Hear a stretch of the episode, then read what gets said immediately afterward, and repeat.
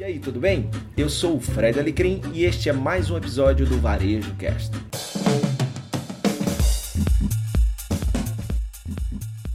O comportamento do consumidor está mudando.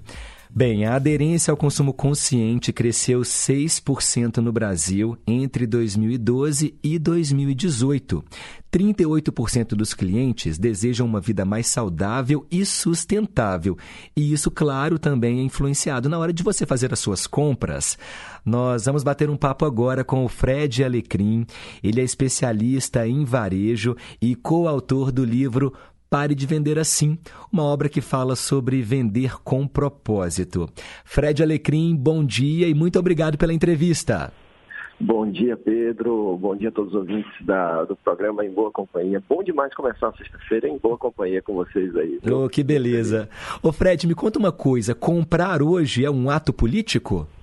Sem dúvida, Pedro. Cada vez mais essa nova geração que já está consumindo no mercado está trazendo novos hábitos de compra através de uma compra mais consciente. E aí eles estão encarando o ato de comprar não como um consumo simples e sem significado, mas como um ato político. Isso quer dizer que cada vez mais o, o consumidor vai se preocupar com aonde ele está comprando, o que está comprando, como é produzido o que ele está comprando, se isso melhora o meio ambiente, se faz mal às pessoas. Então, cada vez mais não é só o que você vende, mas também o que você defende. Uhum. Quando a gente pensa, por exemplo, numa grande rede de supermercados, ou, por exemplo, um shopping com lojas de grife, roupas de marca, o que que hoje, assim, na sua opinião, é diferente? A pessoa, ela pesquisa mais, ela procura saber um pouco mais da origem daquele produto? Isso, Pedro. Inclusive, por exemplo, você falou um excelente exemplo, que é o mundo da moda. Existe um movimento chamado Fashion Revolution, ou Revolução da Moda, que é exatamente para conscientizar as pessoas de saber escolher aonde comprar suas roupas. Que muito importante, além de ter a roupa, é quem fez minhas roupas, em que condições fez minhas roupas, que matéria-prima tem minhas roupas. E aí existe um aplicativo chamado Moda Livre, que ele é gratuito, você pode baixar.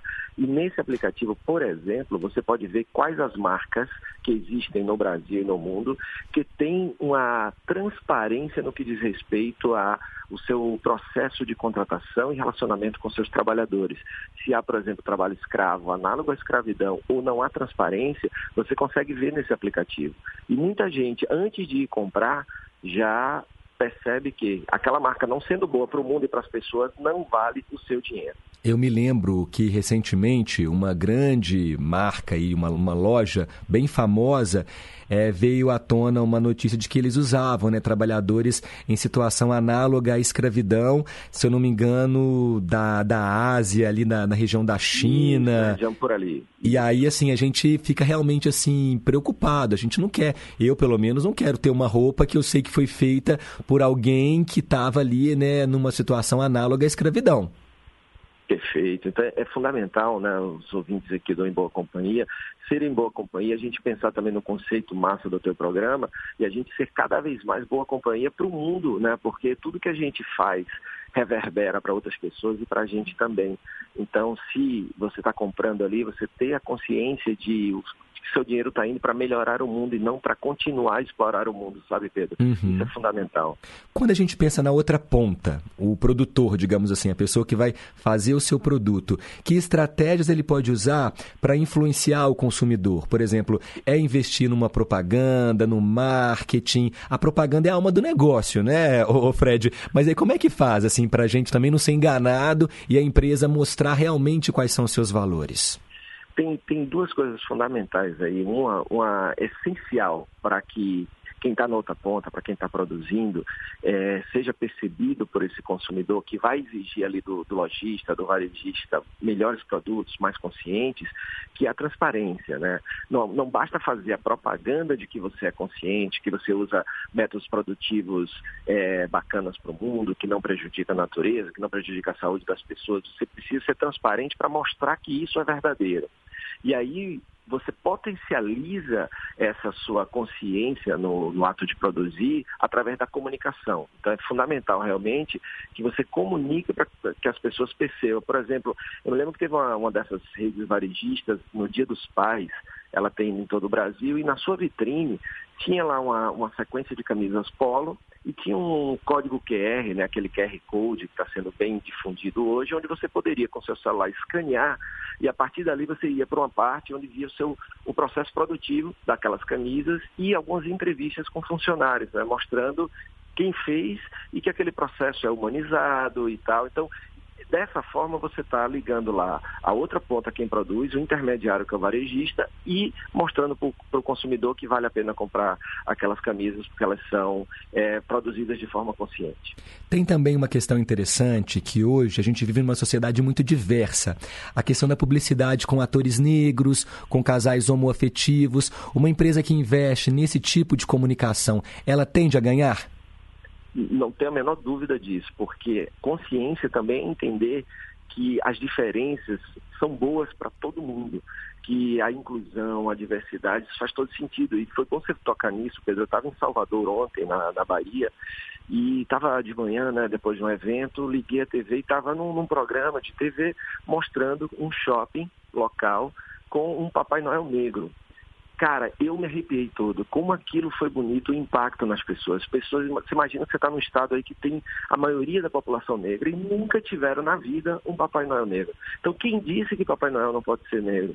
Então, a gente precisa, e aí é importante as marcas, não trazerem isso só pelo marketing, mas principalmente pela essência, que é, é, a inclusão, a diversidade, é ampliar os olhares, e isso mostra a consciência da marca. Falei, Poxa, eu moro num estado que tem uma, uma maioria de população negra e eu tenho um Papai Noel branco. Né? Então, na hora que ele colocou ali o Papai Noel, você tinha que ver a matéria com pessoas velhas já, né, de idade, que nunca tinham tirado a foto com o Papai Noel, porque não se viam representados por aquele Papai Noel, tirando foto também, levando filhos, netos. Então é fantástico, eu tenho certeza que esse shopping foi muito beneficiado por essa estratégia, além de tudo, humana, mas também estratégica e inteligente para os dias atuais. Que bela ação. Agora, Fred, a gente também está percebendo, né, a gente vive num mundo em que a consciência ecológica tem crescido muito e os fatores ambientais também entram aí na hora da gente fazer a compra compra, eu tenho percebido uma mudança, assim, até cultural, falando da questão dos canudinhos. Isso é muito legal, porque eu me lembro que eu vi um vídeo na internet das tartarugas, você deve ter visto também, sim, né? Que o canudinho é, entrou ali na, na narina da tartaruga e você vê o sofrimento do animal. E hoje em dia a gente vê, por exemplo, empresas produzindo canudinhos que são reutilizáveis, canudos até de metal, ou até mesmo usando macarrão como canudinho. Isso é muito legal, não é? Isso é, é perfeito. É outra, outra coisa que mostra a consciência da, da marca. Né? Então você já vê lugares que já botam, já comunicam também que ali eles não têm o, o canudo de plástico, né? Então se tem outras formas de, de oferecer aquela aquela ferramenta, mas que não faça mal para o mundo. Então mostra também consciência. Eu acho isso muito bom. Tem isso com, com canudo, tem isso com copos plásticos, é, tem isso de, de, várias formas e volta aquela temática também, Pedro, que estava falando da, da, inclusão. E você tem no ambiente, é, você vê a diversidade naquele ambiente. Você tem pessoas com necessidades especiais trabalhando na empresa, você tem negros, mulheres, é, pessoas, raças, gêneros, é, crenças diferentes no mesmo ambiente, aumentando a humanização daquele ambiente ambiente e, claro, popularizando aquela marca, porque ela vai é, se conectar com mais pessoas, com pessoas de diferenças que vão se unir ali naquele negócio. Né? Então, uhum. isso é muito uhum. bacana. Agora me fala um pouquinho, Fred, sobre o livro Pare de Vender Assim. Né? O que, que é vender com propósito? Pedro, é exatamente um olhar que eu acredito que é, é uma, uma, volta à essência do negócio. Né? Quando, quando a gente via, quando a gente vai muito lá atrás, a gente percebe que a, a venda era muito tida em confiança, relacionamento e humanização. Eu, antes de te oferecer alguma coisa, eu conversava com você, procurava entender o que é que você queria, precisava realmente e podia pagar.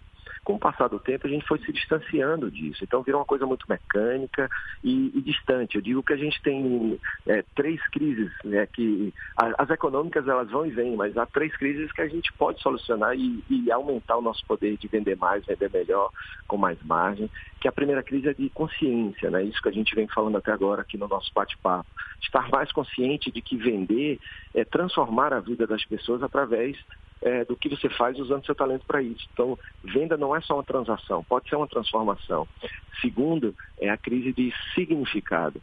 Né? Então, é você dar sentido àquele ato de vender. Né? Então, seja como ato político, é, vender aquilo que realmente faz bem para as pessoas, sem manipulação, sem enganar, é, ser verdadeiro, transparente. E a terceira é a crise de conexão. A gente precisa se conectar mais com o outro.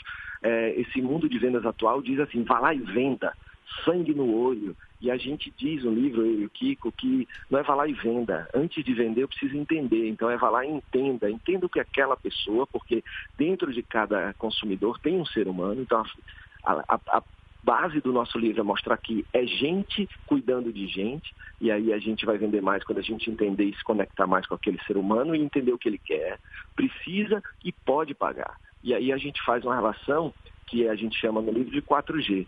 Ganha a empresa, ganha quem trabalha na empresa, ganha o cliente e ganha o mundo. Então é basicamente sobre esse resgate que é o que a gente acredita que vai ser daqui para frente o caminho para continuar vendendo é, o que você o que você produz, o que você vende, o serviço que você tem. E é até nessa época do ano muito propício, né, o Natal chegando, as pessoas entenderem que esse consumismo desenfreado que a gente vive, às vezes a gente tem que parar, colocar o pé no freio, repensar e saber que nesse mundo capitalista não é só, né, o ter que, que faz a diferença, né? Às vezes o ser é fazer um trabalho voluntário, é ajudar o próximo, cultivar boas relações.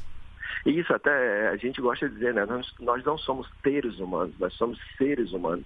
Né? E, e, e, nessa evolução que você falou muito bem aí, do ser, é, o próprio consumidor consciente, ele está trocando produtos por experiências, né? Que é, evoluem com, com eles. Você, então, ao invés de comprar um carro, eu estou usando aplicativos, estou me deslocando em transporte público e estou investindo numa viagem para mim e para minha família. Então, isso melhora a minha relação com, com minha família, isso me traz mais cultura, mais conhecimento. Então, tem tudo isso também acontecendo e as marcas precisam perceber. Né? Então, é um momento muito bom realmente para pensar e repensar sobre o como você compra e quem tem negócio, o como você vende.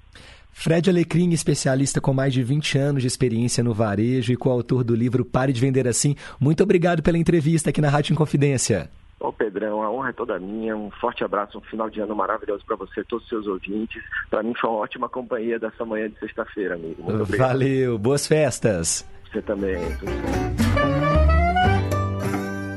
Muito obrigado pela sua companhia em mais um episódio do Varejo Cast e até a próxima.